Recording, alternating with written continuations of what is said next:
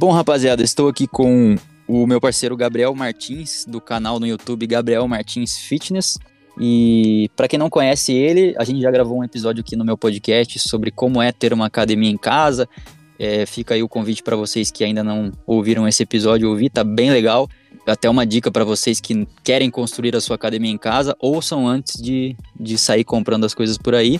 Mas para quem não te conhece ainda, Gabriel, se apresenta aí pra galera, diga de onde você é, o que, que você faz, como que você treina, só um resumão geral aí. Muito prazer, pessoal. Meu nome é Gabriel, como eu costumo brincar lá no canal.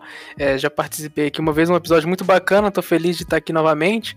Para quem não me conhece, bom, esse é meu nome. Eu sou um estudante de educação física no momento, mas sou muito apaixonado com treinamento, especificamente treinamento de força, com é, motivos de performance ou até para o próprio powerlifting. Então, é algo que eu estudo antes de entrar na faculdade até. Já li diversos livros sobre o assunto e pratico também, né? Tenho uma academia em casa, como a gente já falou, e sobre o papo que nós vamos ter hoje, que é o método conjugado, é algo que eu pratico também, então posso falar do, do ponto de vista teórico e prático.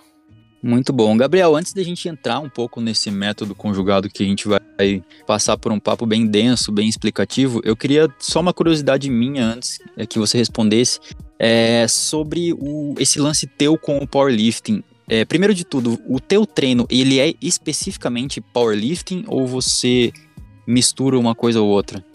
Tipo musculação, calistenia e tal? Porque eu já vi você fazendo calistenia com peso, musculação tradicional e tal. Uhum, uhum. Não, é uma pergunta boa, porque antigamente eu te falaria que eu treino força de maneira geral. Só que recentemente, é, estudando cada vez mais e mais acesso à informação, eu comecei a gostar mais do powerlifting. Eu não tenho, é, no momento, objetivos de competição. Mesmo porque com todo né, essa mudança de vida que a gente teve ano passado, é algo que eu até tinha vontade de fazer, mas saiu totalmente dos meus planos. Entretanto, assim, é como se eu treinasse força, focando os três exercícios principais, né, do levantamento, só que não assim 100% como se fosse algo que eu vou realmente competir, é, colocar toda a periodização na ponta do papel, que faria um atleta de fato, né? Sim. Você se considera um cara geneticamente para esse esporte de força ou é que nem eu que tipo assim tem que lutar muito porque força não é tipo assim não é a minha o meu dom Cara, eu acho que eu sou igual você mesmo, porque é, eu não considero minha genética boa. Eu tenho aquelas inserções curtas, né? Que são mais características de atletas de velocidade e resistência. É, aquela panturrilha de corredor, aquela panturrilha fininha. Eu sou totalmente assim. Ninguém na minha família é, é naturalmente com, musculoso. Inclusive, poucas pessoas da minha família ou são, tanto de parte de pai e mãe. Então, é aquela batalha, né? A gente não desanima porque não tem opção mas é o que a gente tem que lidar com. Sim, a gente luta muito, né? Treina muito para os resultados virem bem devagar, mas é o que a gente gosta de fazer no fim das contas. Bom, vamos então pro assunto de hoje, que é falar sobre esse método conjugado. É, você comentou antes em off aqui sobre os teus vídeos explicativos no YouTube. Eu tenho uma confissão a fazer que eu não conhecia o método conjugado e eu fui atrás, né, para a gente ter essa conversa, estudar um pouquinho sobre esse método vi um pouco de, de alguns vídeos da gringa e tal. E daí eu falei, cara, eu vou procurar em português, porque eu não tô sacando qual é ideia. Eu vi um vídeo do Alpha Destiny, vi vídeos é, da própria West Side e tal, mas foi quando eu pesquisei no teu canal que eu que você é, é até um vídeo que você bota ali a, a câmera no papel e começa a escrever ali com a caneta explicando dia após dia o que, que acontece ali foi o melhor vídeo sobre método conjugado que eu vi cara te confesso isso oh, obrigado aquilo ali foi totalmente improviso eu realmente achei que não ia sair nada e é um vídeo antigo, não sei se você reparou a data. Mas o, acho que o conhecimento lá acaba ajudando muita gente. Feliz por ter ajudado. Com certeza. Bom, então vamos lá para a pergunta mais clássica. Eu acho que não tem como a gente começar diferente. O que, que é o método conjugado? Bom, vamos lá. É, justamente pensando nessa pergunta, eu consigo imaginar duas formas de explicar. A primeira é uma forma mais é, histórica. Eu não vou gastar tanto tempo porque não é o foco. Mas é uma forma de treinamento, tá? Que tem uma origem um pouco diferente do que a gente está acostumado. Se você for uma qualquer academia que a gente encontrar por aqui das tradicionais de musculação, elas têm formas de treinamento, muitas delas, muitas delas que vêm dos Estados Unidos. O método conjugado ele é uma forma de treinamento que vem do outro lado do mundo, né? Que é oriental, vem da Rússia, principalmente, da China e da antiga Bulgária, né? São, é uma forma de treinamento soviético. Então acaba que só por esse fato a gente não tem tanto acesso assim é, peças desse conhecimento que vai formar o método vêm desses três países é, supracitados. Só que essa é uma explicação histórica. Agora, uma explicação mais, como que eu posso dizer assim, científica, né? É que é, é uma periodização, é uma forma de você organizar o seu treinamento, né? Controlando as variáveis, que ela é um pouquinho diferente, tá? Mas nem por isso ela deixa de ser deixa de ser positiva. Ela é mais difícil, isso eu já vou falar aqui de cara, tá? O que, que é a periodização? A gente está é, organizando o nosso treinamento com o passar do tempo para chegar num objetivo. Então, se você vai estar tá, como se estivesse fazendo um malabarismo com diversas bolas, né? Com o volume, a intensidade, a frequência, a seleção de exercícios. O que a gente mais está acostumado aqui, que é a tradicional, ou que é, não sei se é a mais feita hoje em dia, mas é a mais conhecida, é a chamada periodização linear. É o mais básico. Você começa o seu treinamento visando uma competição com alto volume, fazendo muitas séries, muitas repetições, muitos exercícios. E quanto mais próximo você chega da competição, os seus exercícios vão ficando mais parecidos com aqueles do evento. Você vai abaixando as séries de repetições, abaixando o volume e aumentando a intensidade. Isso daí é, é o básico, eu acho que todo mundo conhece. Agora, de onde vem o método conjugado? É uma forma um pouco diferente, porque em vez de você abaixar um e subir o outro, você mantém todos eles no mesmo nível. Você mantém alto volume e alta intensidade. E não mexe na frequência, também continua alta. E como que isso é possível? Através da variação de exercícios. Essa periodização, o nome correto seria periodização concorrente, porque você está treinando coisas diferentes ao mesmo tempo. O método conjugado o termo mesmo, ele vem de você estar selecionando exercícios diferentes enquanto mantém alto volume e alta intensidade. E aí acaba que a gente usa esse termo né, para toda a periodização. Mas assim, de maneira geral, é isso. É uma forma de você organizar o seu treinamento um pouquinho diferente, em que você mantém alto o volume e a intensidade através da variação de exercícios. Você acha que o método conjugado, ele é. Quer dizer, você acha não, né? Isso tem bem definido. Ele é um, um estilo de treinamento, um modo de treinar específico para o powerlifting, ou ele pode ser aplicado, por exemplo, para um street lifting, que é o que a gente tem na calistenia, calistenia com pesos, ou quem sabe para quem simplesmente só quer ficar forte e ficar hipertrofiado. O que, que você acha disso? Eu não só acho é, interessante, e é um fato, isso ocorre, mas eu também acho que seria mais interessante para várias pessoas que praticam essas atividades. É, eu posso justificar isso. Como? Primeiro que essa forma de treinar, como eu falei, ela vem da Rússia e da China do levantamento de peso olímpico. É, ela era aplicada em outro esporte. Ela foi trazida né, para cá, pro, no caso, para o Ocidente, através dos Estados Unidos, através da figura de Louis Simmons, da academia Westside Barbell. Ele, a gente fala muito esse nome, se a pessoa me conhece, provavelmente vai vir o nome dele na cabeça, porque ele é uma figura muito importante da história do treinamento de todos os esportes, assim. Né? É, um, é um cara que, com sua academia, tem mais de 34 indivíduos agachando mais de 450 quilos. Não existe ninguém no mundo que tenha números tão impressionantes assim, né? E... Sim, deixa eu só abrir um parênteses para para Westside em específico eu conheço esse treinador, eu conheço a Westside, mas eu não sou grande acompanhador do trabalho deles. E eu fiquei meio impressionado que, pesquisando sobre a Westside Barbell na internet, no YouTube, enfim, é, eu encontrei muito rage, né? Muito, muitas pessoas meio que contra o estilo de treinamento ou contra a visão que essa academia passa para o powerlifting em si. Então a minha pergunta para você é para um leigo assim que não conhece muito bem a Westside, né? Só sabe que ela existe, que ela é respeitada, mas que vê muito rage. Por que, que tem tantas pessoas que são meio que contra esse treinador ou a academia em específico? Eu acho que, assim, sinceramente é histórico. Você para pra pensar que ele começou a mexer com isso na década de 70 e 80. Um método de treinamento majoritariamente russo. Então, assim, já tinha um preconceito. Por que, que esse cara tá fazendo diferente da gente? Esse cara aqui não, não é americano, né? Já vem daí. E o fato de, dele ter conseguido tanto sucesso, né, e com tantas pessoas, e vamos dizer assim que no histórico da academia em si, não eram atletas exemplo, não eram pessoas assim que você esperaria serem atletas de elite, né? Mesmo porque não é um esporte que passaria na televisão, por exemplo. Então, é, não eram pessoas de alta sociedade, né? Eram pessoas que têm estilos de vida problemáticos, ainda tem, eles falam sobre isso abertamente, né? Tem pessoa que treinava na academia, que virou recordista do esporte, que tinha problemas com drogas, pessoas que tinham histórico na cadeia. Então, assim, era um negócio meio que, entre aspas, de gueto, sabe? E ele, o próprio Louis Simmons, ele né, já, já é velhinho, já é idoso hoje em dia. Entretanto, ele, ele também começou muito novo, ele não vem de uma família que tinha grana, não era, não era uma pessoa conhecida, né? Então é como se fosse um cara que veio do nada com um método de treinamento que é totalmente diferente do que todo mundo faz e que alcançou grande sucesso. É, os exercícios que ele pratica são criticados, é, as formas de treinamento são criticadas. Entretanto, o que Luiz Simmons fez, e eu me inspiro muito, ele estudou qualquer coisa que eu vou falar aqui, se você quiser saber realmente a fundo, eu vou te dar um motivo científico de por que é feito do jeito que é feito, sabe? Isso, é, na minha opinião, é algo impressionante.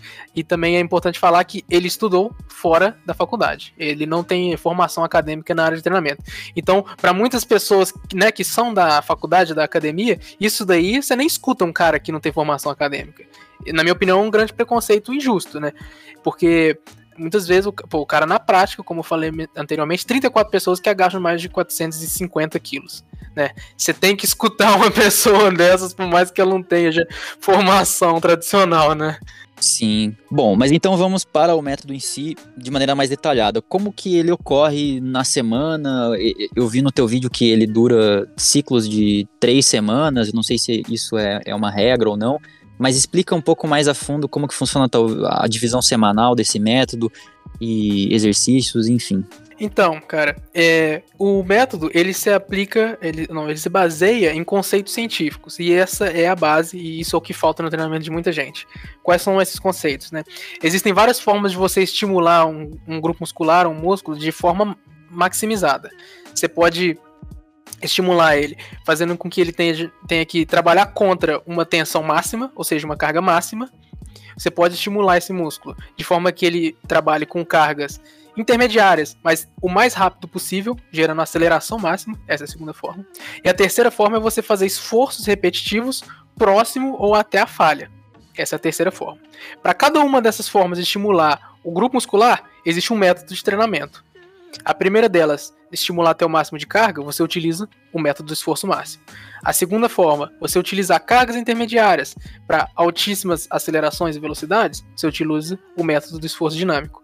E a terceira forma é praticamente a musculação, que todo mundo conhece. Você fazer exercícios de acessórios, 3 séries de 10, 3 séries de 15. Esforços submáximos até o próximo da falha. Então você vai estar utilizando essas três coisas constantemente, semanalmente, todo treino através da variação de exercício.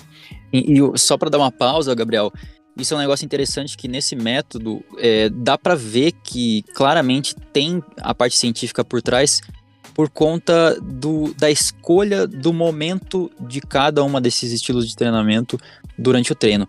O, o, esforço máximo e o esforço dinâmico, como são cargas um pouco mais altas, eles são feitos quando você está com o pico de energia máximo, que é o, no começo do teu treino deixando a parte final, que são esses acessórios que você comentou, essa parte um pouco mais musculação, mais bodybuilding, para o final, onde o objetivo com aquele exercício já é outro, é fadiga muscular, é pump, no fim das contas. E, porque se trocasse isso, se a gente inverter e colocar bodybuilding primeiro, né, pump primeiro, e depois o esforço máximo, não faria sentido cientificamente, né? Uhum, isso, isso. Mesmo do ponto de vista, vamos dizer assim, externo, você já tá cansado, você já não tem concentração, a energia tá baixando. E de um ponto de vista fisiológico, as reservas de glicogênio no músculo já estão abaixadas, né? Você já não, já não tem tanta concentração de água para realizar a contração muscular. Então, como eu falei, eu tô tentando explicar uma maneira que todo mundo consiga entender, mas se for do, do interesse seu, de, de qualquer pessoa, dá para você entrar muito profundo em qualquer uma desses, desses aspectos do treinamento. Então, você está utilizando essas três formas de treinamento né, ao longo de uma semana. Como que a gente sabe que essas são as três formas de estimular o músculo? Isso aí é através, novamente, de estudos científicos. Você tem é, equações que ditam como funciona a contração muscular e são esses os elementos que mais vão aparecer. Então vai estar estruturado, né? mais ou menos entre 4 a 6 vezes por semana. Posso falar mais sobre isso posteriormente, mas esse é o, o mais tradicional, seria o de 4 vezes por semana. Membros superiores, membros inferiores. Você geralmente inicia a semana com o esforço máximo, né? Então vai ter um dia de esforço máximo membros superiores e membros inferiores. E vai ser sempre o primeiro exercício que você faz. No caso do esforço máximo, você vai tentar aquecer o mais rápido possível e realizar o máximo que você consegue naquele dia para determinado grupo muscular, para determinado exercício. Passando esse momento, você faz os seus exercícios acessórios, isolamentos, prevenção e tudo que vem depois. Isso no começo da semana, segunda e quarta-feira. Nos outros dois dias, que já vão ser os dias de esforço dinâmico. Então, o seu primeiro exercício vai ser realizado com cargas intermediárias, sempre tentando o máximo de velocidade e aceleração possível, e em seguida novamente aqueles acessórios de hipertrofia e tudo mais. Então você vê que em uma semana você estimulou seu músculo com as três formas que são necessárias para ele ter ganhos maximizados de força e hipertrofia. Sim, perfeito. É, bom, eu acompanho o Alpha Destiny há algum tempo e ele fala muito do, do que você comentou que é o concorrente, né? A periodização é, concorrente.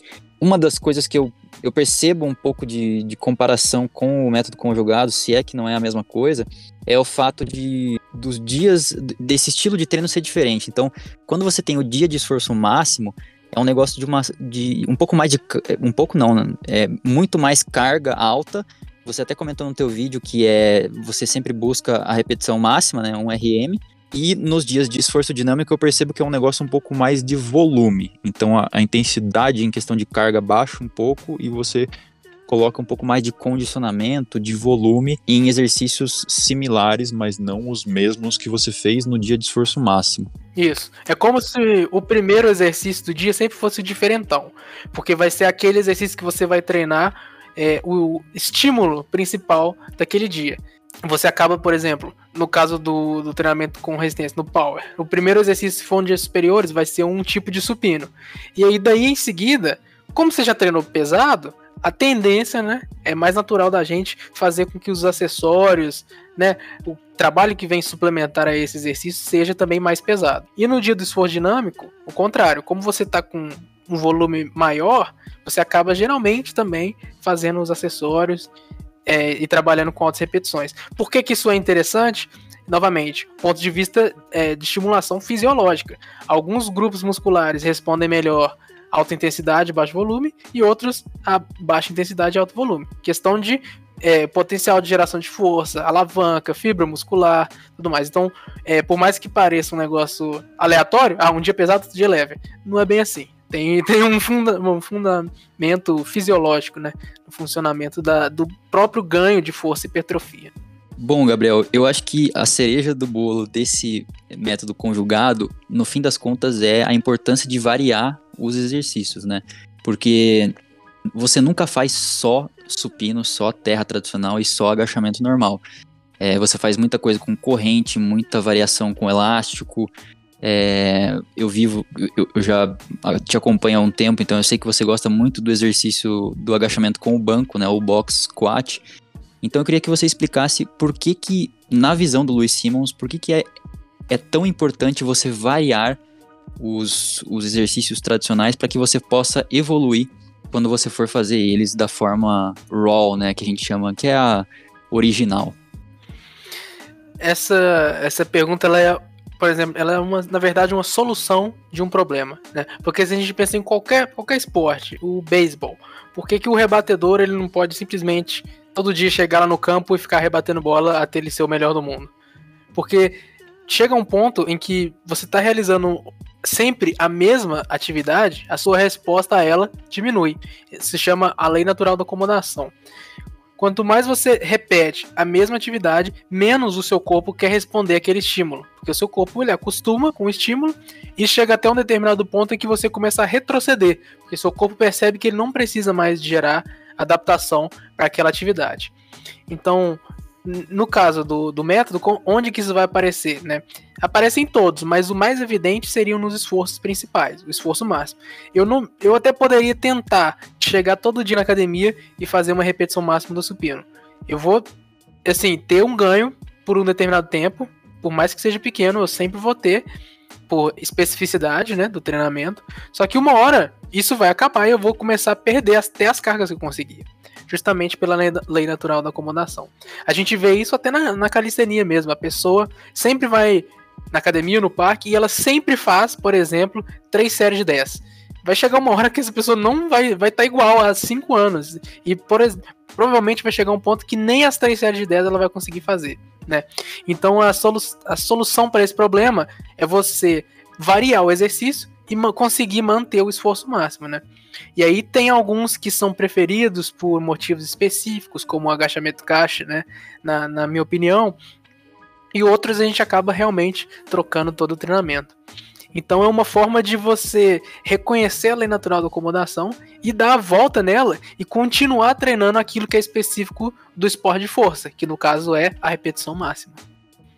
Sim, isso faz total sentido. Essa lei ela explica muita coisa, muitos platôs a gente percebe na academia, no parque, enfim, da galera realmente querer fazer sempre a mesma coisa exatamente do jeito que faz e no final pode acabar nem conseguindo fazer aquelas mesmas repetições, aquelas mesmas séries com a mesma carga que conseguia há um tempo atrás, porque o corpo acostumou e, enfim, né, não tem evolução. Eu tenho até uma anedota boa que explica isso assim de uma maneira bem simples, que é, é a seguinte situação: vamos imaginar que todo dia é, eu chego na área da minha casa ou eu vou para a rua e tomo uma hora de sol todo dia durante 30 dias. Quando chegar no final do mês, como que você acha que vai estar tá a minha pele? É, não vai estar tá muito boa, não, né? então, a gente intuitivamente imagina que a gente vai estar tá muito bronzeado, bronzeado pra caramba.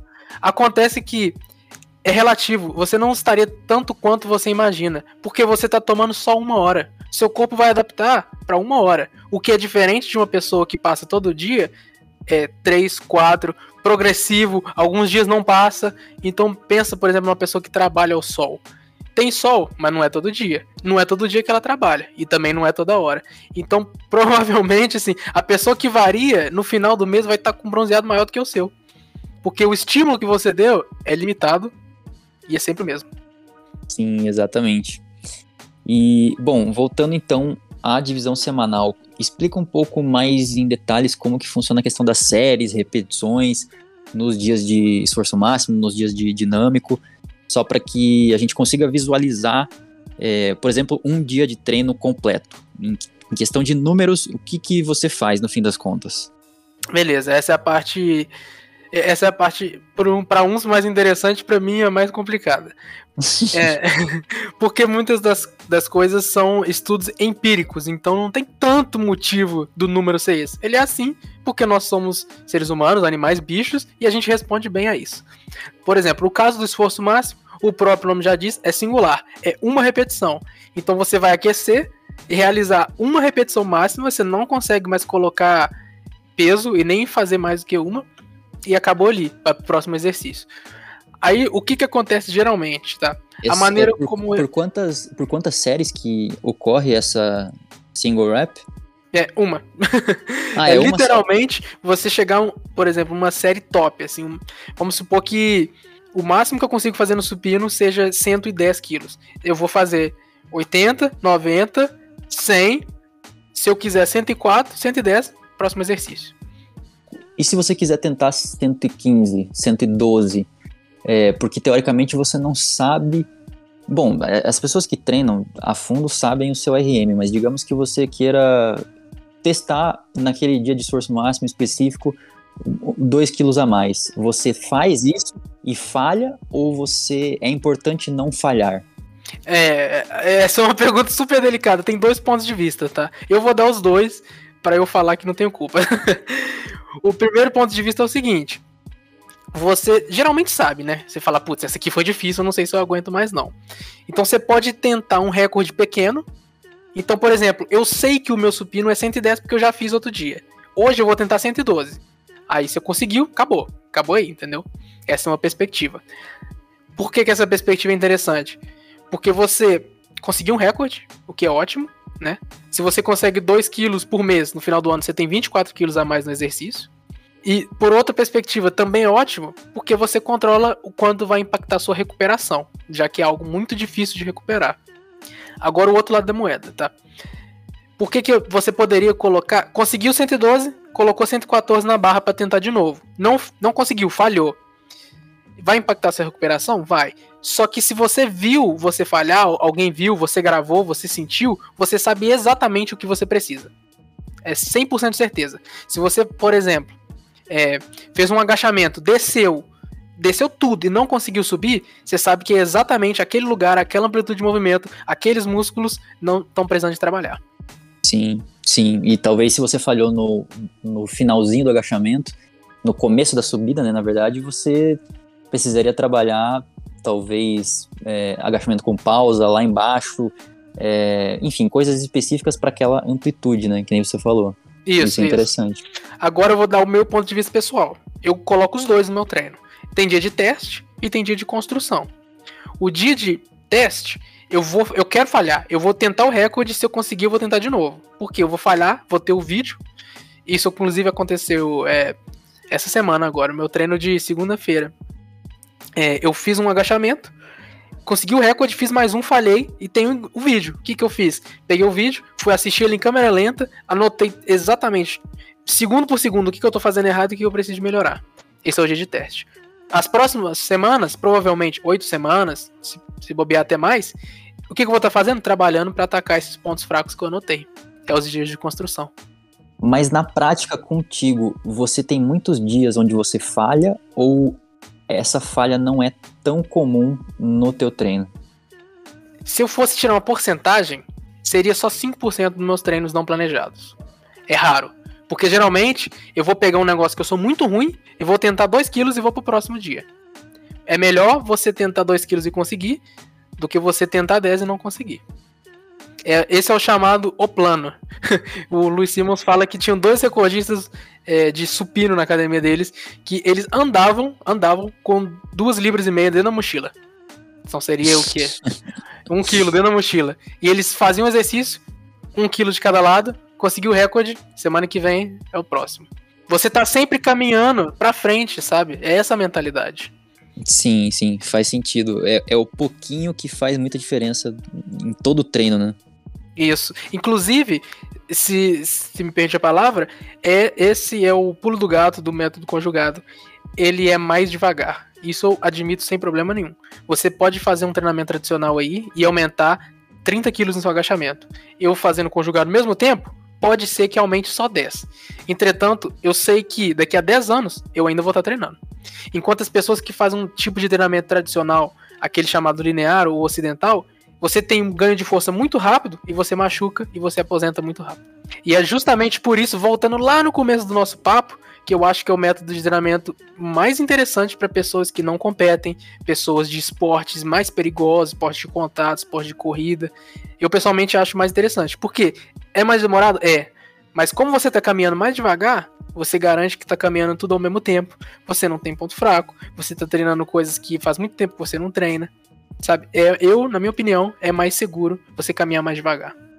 Cara, isso é interessante, porque eu pensei que o método conjugado era um negócio muito específico para quem já é avançado, porque era um negócio tão detalhista e, e, em questão de percentuais e tal, que eu não imaginava um iniciante começando no método conjugado, mas aí você já me bota uma outra visão, uma outra perspectiva, que se um cara iniciante começar logo com o método conjugado, além da questão que você falou agora de prevenir lesões desde o começo, de fazer o movimento correto desde o começo, ele vai ter, tipo assim, ele vai controlar tudo desde o início, cara, desde a primeira carga que ele levantou, ele vai ter isso no papel ou em vídeo.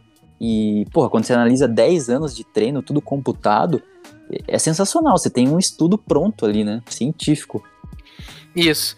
E dando um exemplo, a gente tem no, no mundo de treinamento de força o atleta Matt Wenning. É exatamente isso que você falou que aconteceu com ele. Ele começou, na verdade ele começou por conta própria, mas logo no início da carreira dele ele foi para Westside e foi, treinou junto com os caras. Então ele tem uma carreira super longeva, conseguiu um recorde mundial de agachamento para as pessoas que não conhecem e atualmente hoje em dia ele só olha lá para trás. Ele tem tudo que ele fez ali registrado né? E sem lesões. Recorde mundial de agachamento sem lesões, né? Para qualquer um, não.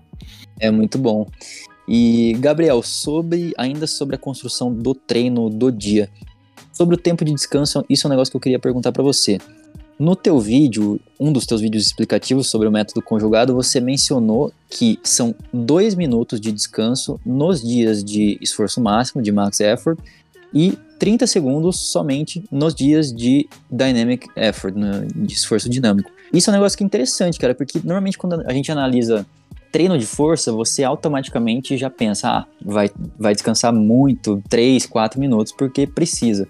Agora, quando você vem com um negócio de 30 segundos, até mesmo 2 minutos, você fica assim, ué, mas peraí, é, não é força? O que, que ele está fazendo no condicionamento e tal? Então eu queria que você explicasse um pouquinho desse tempo de descanso um pouco mais reduzido quando a gente associa descanso versus força. Uhum. Isso também tem vários motivos assim da prática e da ciência. Por exemplo, é, você não pode demorar o dia todo para treinar. Vamos supor assim que o momento que você segurou na barra, seja olímpica ou seja né, na barra fixa, você tem um cronômetro ligado. O nosso corpo dá mais ou menos uma hora, entre 50 minutos e uma hora e 20, você, seus hormônios, sua testosterona vai, vai cair. E você não vai conseguir mais produzir força e nem né, conseguir recuperar daquele estímulo. Então vamos dizer assim, você já tem que ficar de olho nisso, né? Vamos brincar. Sim, mas deixa eu só abrir um parênteses pergunta que poderia surgir de alguém que acabou de conhecer o Arnold, por exemplo. Ah, Gabriel, mas o Arnold treinava 4 horas por dia. Eu conheço bodybuilders profissionais que treinam 5, 6 horas. E aí, o que, que você tem a dizer sobre isso? Eu tenho a dizer o seguinte: a gente tem um pico de testosterona. Alguns deles têm, é, vamos dizer assim, um auxílio na testosterona que faz com que ela não caia. Só alguns, né? Eles têm uma picada de testosterona. Sim, então a gente tá falando para naturais, né? Isso. Até mesmo a pessoa que, né, por ver as dúvidas, né, vamos supor assim, utiliza de alguma coisa, tem limite. Né? Você não vai puxar um negócio e aplicar durante o treinamento e ficar o dia inteiro na academia. Mesmo porque se fosse assim seria muito fácil, né? Você treina o final de semana inteiro, 48 horas, e você volta na semana que vem gigante no trabalho. Imagina! Pois é. pois é. Mas vai lá, tempo de descanso, continua. Isso. Então você tem essa perspectiva, questão fisiológica natural. Agora o outro lado, o lado da prática, é condicionamento. Quanto melhor você recuperar, mais você consegue fazer no treino. Isso já é um ponto. Segundo que o condicionamento aeróbico, isso pouca gente sabe, é o que vai recuperar o seu corpo do estímulo anaeróbico que eu quero dizer com isso? Eu fiz uma repetição máxima no meu supino agachamento. Coloquei a barra lá e comecei a respirar. O que tá abaixando meu batimento cardíaco, né? Mandando sangue pro grupo muscular, acalmando meu corpo, é o sistema aeróbico. Ponto. O próximo dia, eu acabei meu treino, cheguei em casa, dormi e tô lá dormindo de noite. O que está acontecendo no meu corpo? Diversas reações químicas. O que está reconstruindo o músculo? O que está colocando glicogênio de volta? Sistema aeróbico. Então, o condicionamento, ele é parte essencial do treino de força. E as pessoas esquecem disso. Por que, que a pessoa que às vezes não tem condicionamento nenhum, ela vai conseguir ser forte? Vai. Mas ela vai demorar muito, vai ter que recuperar muito, vai ter que comer muito. Então você tem sérias é, alterações do estilo de vida que ela vai chegar no objetivo? Vai. Mas ela vai estar tá pagando um preço. Né? Vou dar um exemplo que é prático. Assiste uma competição do esporte de Strongman de 20 anos atrás. Os caras os caras tinham 150 quilos, 160 quilos. Assiste hoje em dia, o pessoal tem 100, 110. Por quê? Porque chegou um conhecimento científico lá de que o condicionamento, você é, preocupar às vezes com a longevidade, né, nesse sentido, também vale a pena. Né? Não é só estética, não é só. Ah, também tem um ganho de performance aí. Sim, sim, isso é muito interessante, cara, porque quando eu vi você falando sobre isso, querendo ou não, eu associei muito com o CrossFit e com o Strongman, porque o estilo de treinamento tem muita coisa em circuito, por exemplo, onde você adiciona não só exercícios que são prioritariamente cardio, por exemplo, uma corrida, mas você pega é, exercícios de força, por exemplo, você vai fazer push-up, pull-up, agachamento e corrida. Isso constrói o teu condicionamento para que na hora de fazer força, por exemplo, um supino ou uma barra fixa pesada com carga, você tenha todo esse condicionamento, que nem o Gabriel explicou muito bem, e isso te ajude a descansar menos, a se recuperar mais. Então é uma coisa que ajuda a outra. Eu não entendo a galera que, que só foca na força, faz uma academia, faz na academia uma série, descansa celular, faz outra série, descansa celular e ignora por completo a parte do cardio, ou esses treinos em circuito, eles falam que ah, isso aí não, não dá músculo, isso aí não, não, não vale de nada, tem que descansar. Porque é. não, não consegue ter essa visão a longo prazo, né? Vou dar um exemplo simples, que até o cara que tá no celular vai conseguir me entender. Se em uma hora de treino você treina, você move 5 mil quilos. Imagina aí, soma todos os exercícios, quantos quilos, séries vezes repetição vezes carga de cada um. Vamos supor que no final do seu treino você moveu 5 mil quilos. Eu, que faço condicionamento, no final de uma hora movi 10 mil quilos. Quem você acha que vai ter mais ganhos? é simples, né? Só que é um saco, é difícil, você fica suado, você fica bufando. Entretanto, é um, dois exercícios. Vai, vai acabar. vai ser difícil, mas você sobrevive, tá? Ninguém precisa de demorar cinco minutos para fazer uma série de rosca e extensão de tríceps. Isso aí é bombeira, você não tem que ficar o dia inteiro na academia. O que, que é a sagacidade? Essa é de Luiz Simas mesmo. É você, se você quer fazer mais coisa e não tá dando tempo, divide o treino. Aí eu vou estar tá utilizando uma citação do Ciência e Prática do Treinamento de Força, tá? Que é um, é um livro de treinamento russo. Ele vai colocar a recomendação de mini treinos entre 12 e 24 horas. Então, pode ser tanto no mesmo dia, como por exemplo amanhã do dia seguinte. Você fazer um treino entre 15 e 30 minutos, dois, três exercícios só, para complementar aquilo que você fez. Não só vai trazer mais volume, mas também vai ajudar a sua recuperação muscular. Porque o que, que recupera o músculo é circulação sanguínea. Sim, exatamente. Mas daí eu vou, vou dar um contraponto que eu pensei aqui na hora. Digamos que você fez um, uma parte do treino de manhã, é, treino de costas e bíceps, bíceps, por exemplo. Então, muita puxada, tanto vertical quanto horizontal, com as remadas. Não deu tempo para você completar ou faltou energia, né? Então, em vez de você fazer o treino completo ali de uma hora, uma hora e dez, você conseguiu fazer só 40 minutos e você falou: Ah, eu vou deixar para completar o treino de noite. Vou fazer mais uma meia horinha de noite, mesmo os grupos musculares, só para dar volume. Tem dois pontos, né? Tem o ponto que você falou de que você, de fato, você consegue mais volume e, e recuperação e tal, mas também tem o ponto científico de que você seria negativo fazer isso, porque, cara, você já fadigou teu músculo e teoricamente deu ali, tipo assim, você tem que descansar. Se você for fazer de noite, você tá fazendo um negócio extra que já está machucando o músculo que já está machucado. É, eu fico meio que nessa dúvida é, quando eu, eu penso até pro meu treino, assim, quando eu não completo o meu treino, eu, eu penso assim, será que eu completo de noite ou melhor descansar e tal? O que que tu acha disso? É, esse é um daqueles pontos que a gente vai ter que buscar o empirismo, porque eu nem sei se eu vou conseguir te buscar é, referências sobre isso. Entretanto, o que eu mais vejo acontecer é você ter que ser sagaz na sua seleção de exercício né? Não deu tempo de fazer, vou voltar de noite fazer uma remada, é pesadíssimo. Agora, não deu tempo de fazer, vou voltar de noite, passar um elástico no meu pé e fazer umas remadinhas com elástico, cara, é completamente diferente. É, é muito menor na fadiga no sistema nervoso central, né? É um estímulo, às vezes, muito mais leve, mas que ainda consegue aquele pumpzinho. Então, assim, eu também concordo com você que você nunca vai conseguir voltar e fazer a mesma coisa. Só que você pode fazer um negócio mais leve. Por exemplo, aqueles pequenos acessórios, sei lá. Tem gente que gosta de treinar é, antebraço.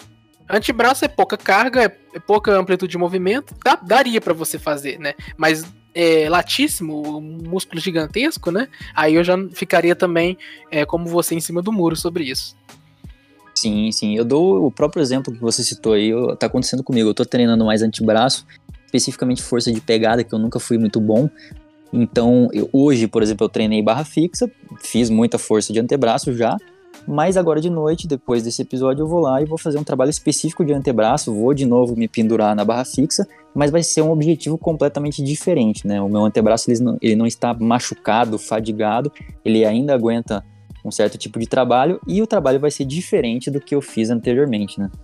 Uhum, isso aí. É, é, é a questão de você é, novamente, ser sagaz e ser esperto no que, que você vai estar tá fazendo, quando e como, né? E, bom, Gabriel, pelo que eu tinha anotado aqui sobre as minhas dúvidas e tal sobre o método conjugado, é isso. O que que fica, o que que eu não perguntei que eu deveria ter perguntado e se tem alguma coisa para complementar ainda sobre o método conjugado nesse resumão que a gente tentou dar aqui nesse episódio, né? Obviamente. Mas vamos lá, a gente tem cinco horas ainda. vamos que vamos. Não, ó, eu vou falar só uma coisa que eu deixei faltar aqui e eu já tô me sentindo culpado de não ter falado, tá? O método do esforço dinâmico, ele precisa de um pouquinho mais de atenção. Porque você está movendo cargas intermediárias para alta aceleração. Como que isso funciona, Gabriel? Força é igual a massa vezes aceleração, tá? Esforço máximo, você está movendo altíssima massa, você gera alta força. Esforço dinâmico, você está movendo alta aceleração, você também gera alta força, tá? Só que qual que é o cuidado que a gente tem que ter aqui? O, a seleção da carga ela é extremamente importante, porque a seleção da carga ela é atrelada à velocidade que você consegue mover o aparato, seja o seu corpo, seja a barra, tá?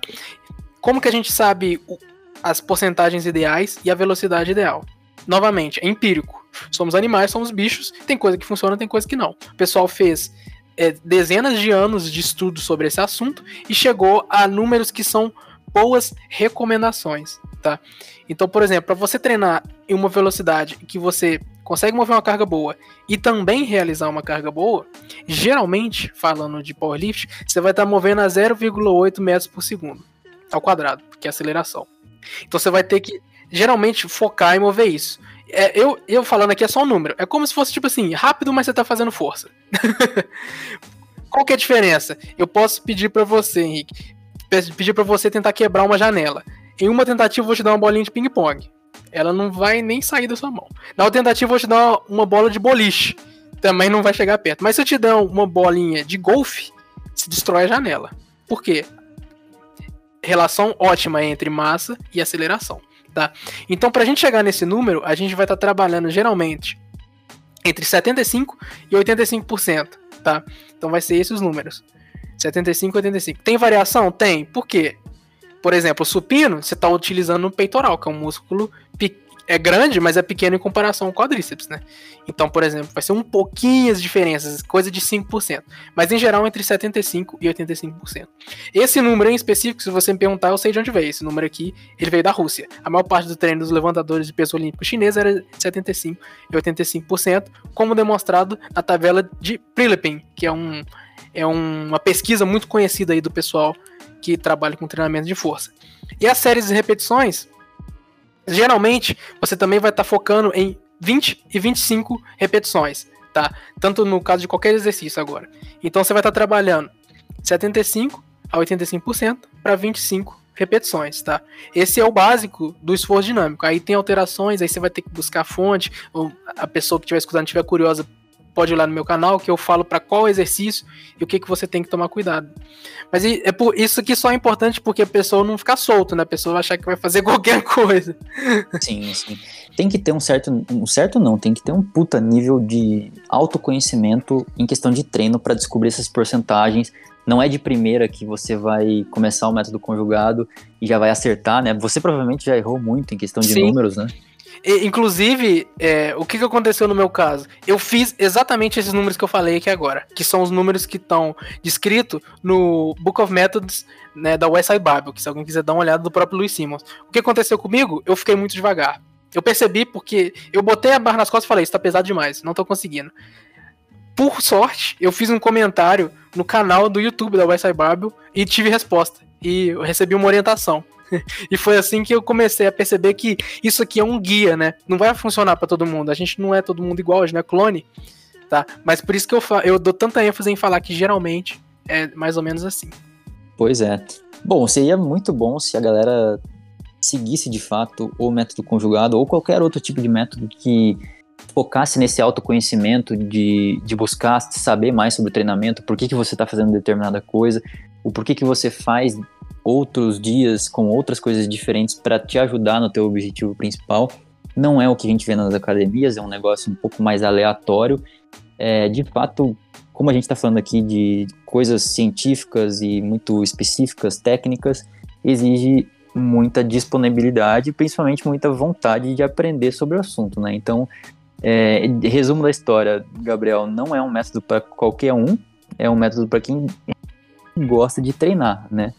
Uhum. Isso aí, concordo plenamente. Mesmo porque, é, como eu falei, é um processo. Você pegar, tentar aplicar tudo que a gente falou aqui, em seis meses é possível que você não vai ter resultado. Mas se você aplicar por dois anos, você não vai acreditar aonde você vai conseguir chegar. Porque você vai ter que aprender, sem ninguém falar para você, quais exercícios você tem que fazer, quais músculos estão fracos, como você descobre que os seus músculos estão fracos. Para mim foi a maior dificuldade. Eu não consegui entender de onde que o pessoal tirava aqui. Ah, o meu tríceps está fraco no supino. De onde sai esse conhecimento? Isso aí, cara, sai de anos e anos e anos de prática. Entretanto, a gente tem um recurso muito bom que a gente aprende com a prática de outras pessoas, né? Que chama estudar. Exatamente. então a gente tem esses pequenos atalhos. Assim. Então, por exemplo, eu tive que aprender muita coisa, né? E, e realmente, o que eu posso dizer é que é difícil, toma tempo, mas vale muito a pena. Você consegue hum. permanecer no jogo, ficando forte o resto da sua vida. Pois é. E conhecendo você, eu conheço pouco você, né? Mas assim, a gente, eu consigo ver várias semelhanças em questão da, da área da educação física que a gente tem em comum. E uma delas é esse negócio, esse gosto por estudar e saber mais. Eu vou te dar um lado negativo da história de, de uhum. quem já tá desse lado profissional, já tá formado, já tá, já tá trabalhando né, no campo de batalha, que é esse lance de trabalhar com pessoas, porque eu tenho certeza absoluta que você vai querer aplicar com seus alunos de de personal ou de consultoria online quando você tiver é, o método conjugado. Uhum. Porém, você vai pegar gente, que nem eu sempre pego na consultoria, é, que só fica um mês, que só fica dois meses. É um negócio muito rotativo. Então, às vezes, você se frustra porque você quer, você monta toda uma periodização para aquela pessoa e ela fica só três meses e depois vaza e você não completou o trabalho de fato. Então, você não conseguiu eu... alcançar o potencial. Exatamente. Então eu já estou te adiantando o que, que vai acontecer. Provavelmente muitos dos teus alunos você não vai conseguir colocar esse método para frente, mas eu tenho certeza que vai ter aluno que vai ficar com você por mais tempo, aí coisa de ano, dois anos, três anos, e esse método vai fazer com que a pessoa evolua demais, né? Isso, isso. É até algo que eu também aprendi com o Luiz Simon, vocês vão me ver falando muito dele, desculpa pessoal, mas é porque Tem, tem coisas que da forma que ele age que eu discordo, mas tem muitas coisas que eu concordo também. E eu acho que a gente tem que ter humildade de falar isso. E uma delas é que o cara, ele vive para ensinar. Isso aí, o cara tem livro, o cara tem site, o cara tem vídeo, o cara tem podcast. Muitas coisas ele só produz e o pessoal distribui, né? Entretanto, você vai achar vídeo do cara falando: olha, esse aqui é meu legado. Eu, se eu tô no mundo para alguma coisa para ensinar o pessoal a fazer isso. E ao contrário de muitos profissionais brasileiros, que é, é uma triste realidade nossa, é o tipo de pessoa que te ensina a treinar. É, o, é aquela é, parábola né, de ensinar a pescar. O pessoal gosta muito de dar o peixe. O que eu faço no meu canal, eu já recebi é, profissional me criticando, falando, pô, Gabriel, você tá contando segredos aí. Falei, não, cara, isso aqui, todo mundo tem que saber fazer isso. O seu brilho é descobrir as coisas mais rápido, pô. Saber o que a pessoa precisa, qual exercício que ela vai ter que fazer, né? Como controlar as coisas considerando o estilo de vida da pessoa. Essa aí é essa sagacidade. O que eu tô falando aqui é ciência, pô. Se o cara quiser pesquisar aí os livros e comprar, ele descobre. Foi assim que eu fiz. pois é, cara. E assim, da perspectiva de talvez o profissional tá é, preocupado em, ah, você tá querendo ou não, você está roubando alunos, não roubando alunos, mas você está deixando de ter alunos porque esses caras vão pensar por conta própria e vão fazer seu próprio treino. Mas eu acho que justamente é o contrário que acontece, cara. E eu, digamos que eu sou leigo no assunto, descobri o método conjugado através do Gabriel. A última coisa que eu vou fazer, é só se eu não tiver grana, mas é de seguir por conta própria. É, se eu gostar do método conjugado e começar a estudar ele, eu gostaria de ser aluno do Gabriel, que é um cara que já entende esse método, já vivencia, para que eu possa evoluir mais rápido, né? Você não está deixando de ganhar cliente, você está justamente trazendo mais clientes para você, no fim das contas, né? Isso. E eu também gosto de ver da maneira mais, vamos dizer assim, positiva, né? De que se você puder fazer um impacto positivo, você tem a oportunidade. A gente vive reclamando que a gente não consegue mudar as coisas. Eu, eu tenho um canal minúsculo em comparação a tantos outros influenciadores digitais aí na área de educação física. Entretanto, o tipo de, de mensagem que eu recebo é tipo, a pessoa falando que realmente mudou a perspectiva dela sobre o que é o treinamento, as possibilidades, isso aí é, é impagável para mim. É, como diz o Dave Tate, que é outra pessoa que treinou na Westside Babel e criou a sua própria versão do método, é live, learn, pass it on. Ou seja, viva, aprenda e passa para frente. Pois é. E com, é, é com, esse, com esse belo pensamento que a gente encerra o podcast de hoje, o episódio. Espero que tenham curtido essa troca de ideias sobre o método conjugado. E é isso, Gabriel, deixa aí a sua indicação de música, que eu tenho certeza que você já pensou, diferente de mim, que vou pensar agora. vou dar uma, olhada no Spotify. ah, então deixa eu falar mais meia hora de método conjugado. Olha, eu vou ter uma recomendação de uma banda que eu amo muito e que eu felizmente tive a oportunidade de ver ao vivo, que é o Blind Guardian. É uma banda de, de power metal, de, de metal mais sinfônico, vamos dizer assim, que chama Imaginations from the Other Side. É um musicão, tá? É sete minutos, mas é muito bom.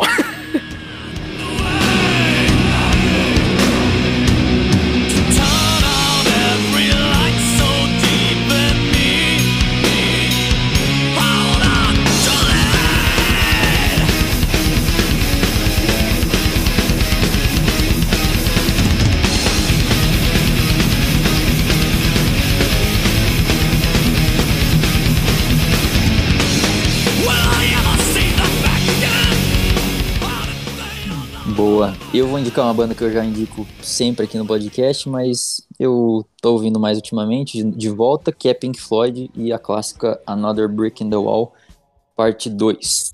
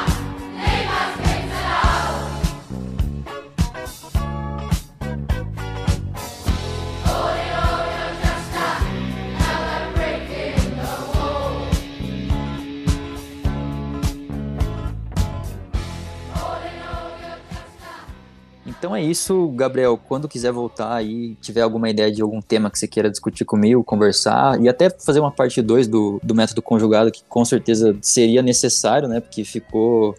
Eu acho que a gente conseguiu fazer uma introdução e tal, mas se o cara realmente quiser falar assim, não, beleza, eu quero fazer o método conjugado, não foi através desse episódio que ele, ele tem que ir mais além, né?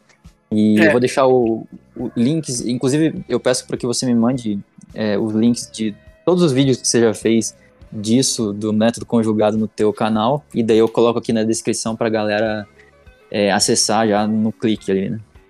Tá joia, eu vou estar vou tá te encaminhando sim, eu tenho bastante vídeo, mas é para quem quer aprender, é, um, é uma ótima oportunidade. Beleza, então. Obrigadão por ter aceitado aí, Gabriel. E para vocês que ouviram até aqui, até a próxima. Valeu!